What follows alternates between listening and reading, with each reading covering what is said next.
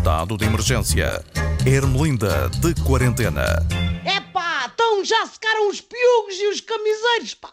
Vejam lá isso, mas não sacudam o guarda-chuva para cima aqui do meu microfone da gaita, que dá faísca e manda o quadro abaixo, pá. Bem, eu por não ainda não descalcei as galochas.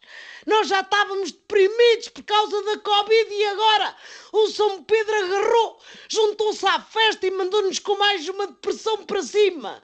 Diz que se chama Carim, com capa. Os meteorologistas batizam os temporais por ordem alfabética. Querem ideias para os nomes das próximas letras? Eu dou-vos. Vamos lá!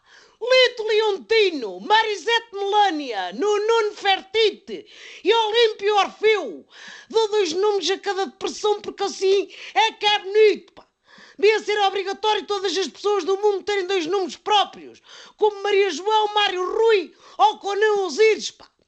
O temporal Karen até devia ter nomes a triplicar porque mandou cá para baixo três piscinas olímpicas por milímetro quadrado.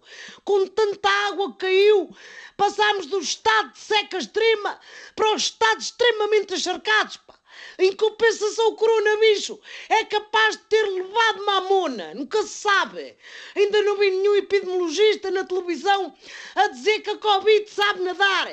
Mas também vos digo, se a cura para a doença é levar com água na tromba, telefonem para a Pfizer e para a AstraZeneca, eles que montem um laboratório no canhão da Nazaré, pá sempre poupam nas vacinas.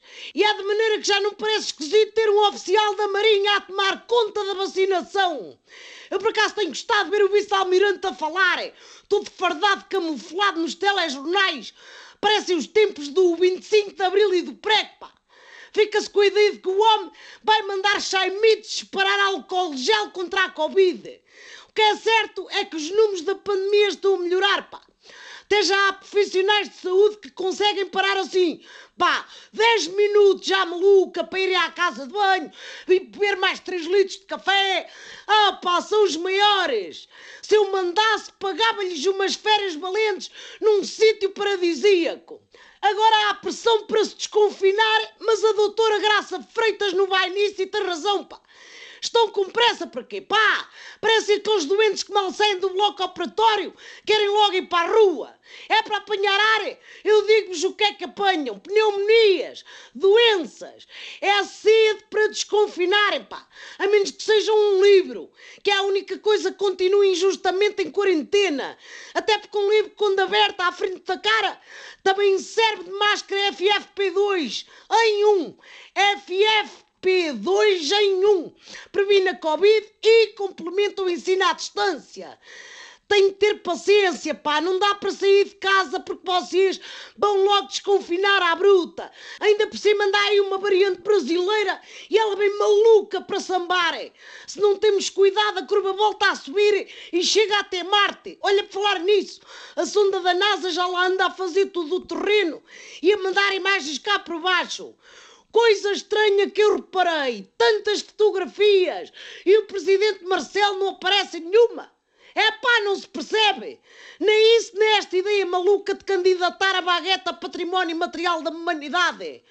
É pá, se é assim, também exige a candidatura de Pão com Chouriço a património Nobel da Paz, que acompanhado com um colo verde, o pãozinho com chouriço acaba com muita discussão. Pronto, deu uma fome. Até para a semana!